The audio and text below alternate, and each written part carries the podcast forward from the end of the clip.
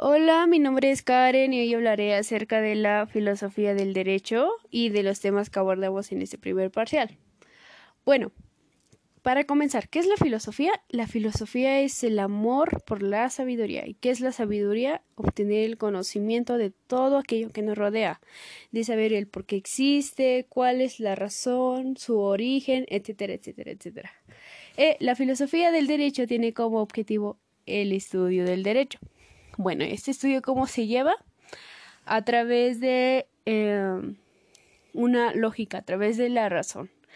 Como sabemos, eh, la filosofía eh, obtiene sus inicios en, en, Grecia, es decir, por los griegos, y encontramos que a autores muy populares como Pitágoras, Sócrates, Aristóteles y Platón, que desarrollaron em, métodos eh, para el estudio de la filosofía o para llegar a una respuesta acerca de todas las cosas que nos rodean.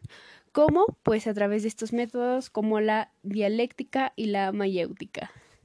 Eh, dentro de esta filosofía griega encontramos dos este, periodos, el periodo presocrático antes de Sócrates y eh, que utilizaba el pensamiento racional y después el periodo donde se confrontan las ideas de los sofistas y de Sócrates.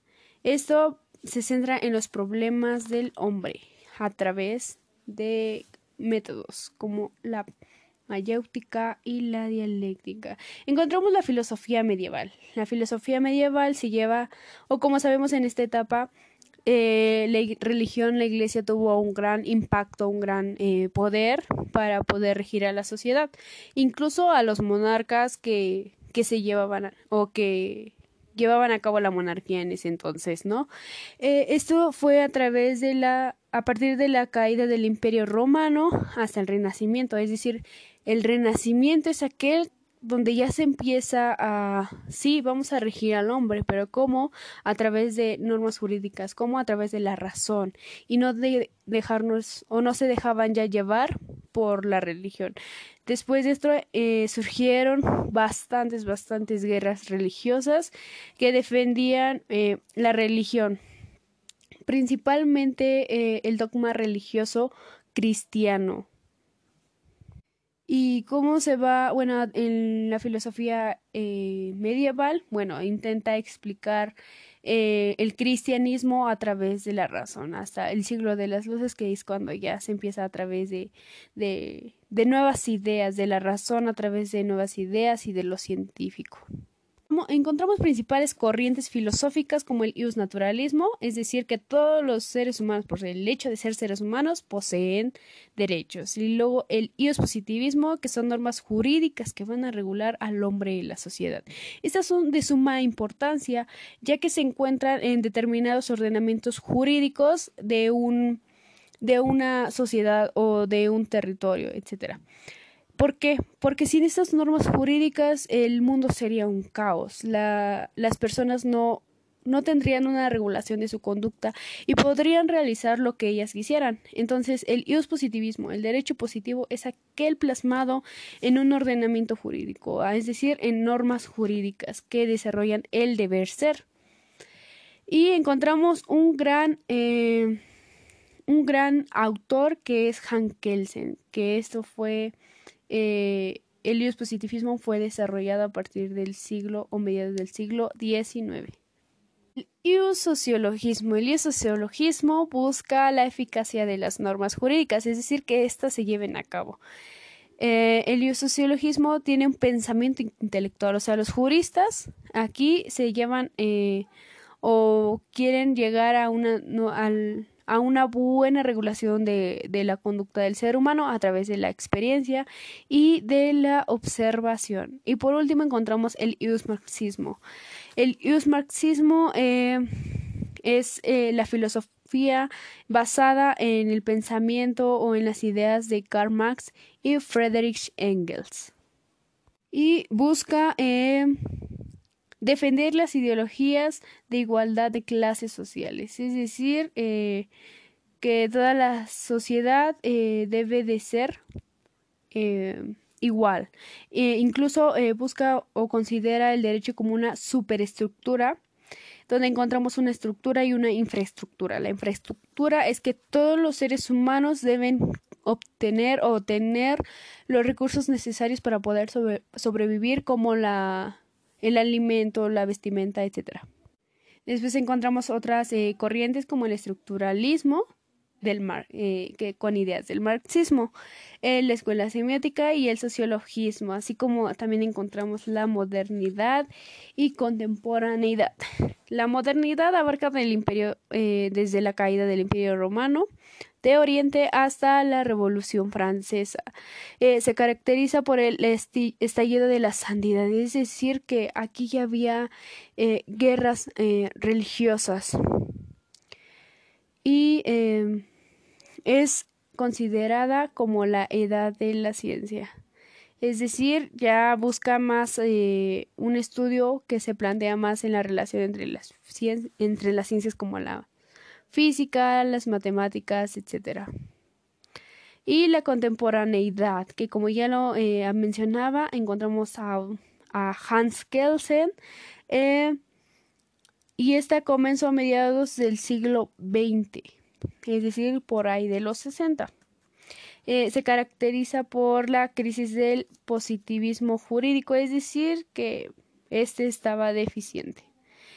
Eh, Hans Kelsen atribuye la teoría pura del derecho, un análisis del derecho, eh, excluyó cualquier idea del derecho natural, es decir, Hans Kelsen se, se se basaba más en el ius positivismo, el ius positivismo a través de normas jurídicas implantadas en un ordenamiento jurídico.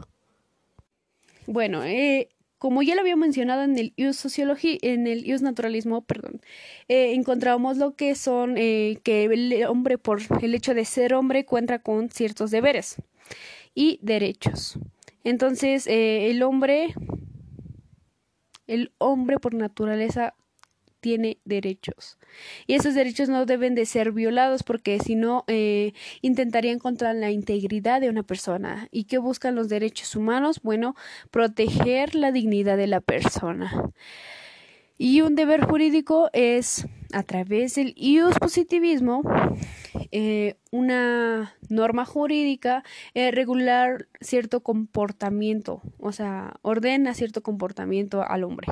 El universo jurídico filosófico, abarca todo lo que nos rodea, es decir, que a través de fenómenos jurídicos, fenómenos sociales, etcétera, eh, este busca o engloba no solo al deber, sino también al ser analizado por la costumbre, es decir, las costumbres que tienen las personas en todo el universo. Y estudia toda la materia, es decir, todo lo que existe, intenta regular el derecho todo lo que existe en el universo. Como ya lo había mencionado, los griegos eh, obtienen o tienen su origen la filosofía ahí con los griegos. Eh, eso se se realizaron intensas indagaciones respecto a la naturaleza del derecho y a la justicia mucho antes de que ésta fuese establecida. La filosofía eh, cumple un papel fundamental en el derecho. ¿Por qué? Porque a través del pensamiento, a través de la razón, a través del estudio, se pueden obtener, eh, del estudio y de los conocimientos, se pueden obtener eh, las las bases para realizar una constitución, para realizar una norma jurídica, una norma jurídica eh, que, que vaya o que establezca un bien para las personas. Entonces, ¿qué es lo que busca eh, esta norma jurídica? Bueno, mantener la paz, la convivencia en sociedad y que los derechos que cada persona tiene no sean violados. El deber jurídico eh, tiene que ver con la libertad, o sea, las personas sí somos libertad tenemos cierta libertad, pero es una libertad limitada, ya que no debemos hacer ciertas acciones o de llevar a cabo ciertas acciones. ¿Por qué? Porque muchas veces estas acciones intentan contra la dignidad y la integridad de una persona. Es decir, que le causan daños físicos, psicológicos, etcétera, etcétera, a esa persona y esto es lo que intenta eh, intenta regular el derecho, que no existan actos antijurídicos, que no haya violencias a los derechos de las personas. Eh, el deber jurídico es una obligación implantada por una norma que debe de ser respetada por los individuos. Por eso eh, se dice que la norma jurídica es para la coexistencia, es decir, que el hombre no es viviente en una sociedad, es conviviente, porque esta norma ayuda a que el hombre conviva de manera o de buena manera en la sociedad. Por eso se dice que una norma jurídica es coercible, eh, eh, ayuda a la coexistencia del hombre. El derecho eh, es una dimensión originaria del ser del hombre, es decir, que el ser es lo que yo como persona hago, ¿no? Y el deber ser es como la norma jurídica me dice cómo debo de comportarme. El ser es mi comportamiento natural, por así decirlo. Dentro de eh, el derecho eh, o de las normas jurídicas y los ordenamientos, el derecho tiene eh, fines y valores de la conducta a un deber ser, como ya lo había mencionado, mediante las normas jurídicas, que le permite asegurar la coexistencia social y la plena realización personal, es decir, el desarrollo eh, bueno de una persona. Los fines del Estado son principios propuestos a la libertad humana. Esta libertad es limitada, como ya lo había mencionado. Eh, los, fines los fines son valores fundamentales de todo orden jurídico. Eh, los fines van a los fines que busca el derecho eh, son la justicia, es decir, como nos mencionaba Ulpiano, dar a cada quien lo que le corresponde. O sea, esto debe de ser justo. Si yo merezco algo malo o hice algo malo, obviamente tengo que obtener algo malo. ¿Qué es algo? Es algo malo, una sanción. Eh, el bien común, eh, es decir, que toda la sociedad debe obtener eh, los ciertos recursos o que los recursos deben de ser repartidos de manera equitativa en toda la sociedad y la seguridad jurídica, que es una garantía dada a un individuo que de sus bienes y sus derechos y que estos no serán violentados, es decir, que la persona tiene seguridad por el hecho de ser persona. Y esto es todo lo que abarcamos, así como la metodología eh, jurídica filosófica que hace el uso como sabemos, la metodología o una metodología es proviene de la palabra método. Método es una serie de pasos que se hacen para llegar a, lograr algo. En este caso, para llevar a cabo de buena manera el derecho, es decir, eh, la metodología jurídica abarca de lo que es el pensamiento, el estudio de las normas jurídicas, y después de este estudio se van a interpretar y después de esta interpretación de las normas jurídicas se van a aplicar, pero que esta aplicación sea perfecta, es decir, sea correcta. Y estos métodos los utilizan eh, los profesionistas, aquellos que propugnan leyes, aquellos que proponen, bueno, proponen leyes y aquellos que aplican las normas jurídicas es como ya lo mencioné, primero hay que estudiar las normas jurídicas o una persona que va a proponer una ley tiene que, que estudiarla y, y, que ésta quede mejor posible, que no se contradiga. Esto entra dentro de la metodología jurídica. Eh, son los razonamientos que utilizan los profesionales del derecho. Como ya le había mencionado, primero leo la, la norma jurídica, la interpreto y después la aplico y las normas jurídicas simplemente se representan a través del derecho positivo. Es decir, que sin el derecho positivo y sin el derecho en sí, el, el mundo sería un caos. ¿Por qué? Porque las, a través de las normas jurídicas, el derecho a través de las normas jurídicas regula la conducta de una persona.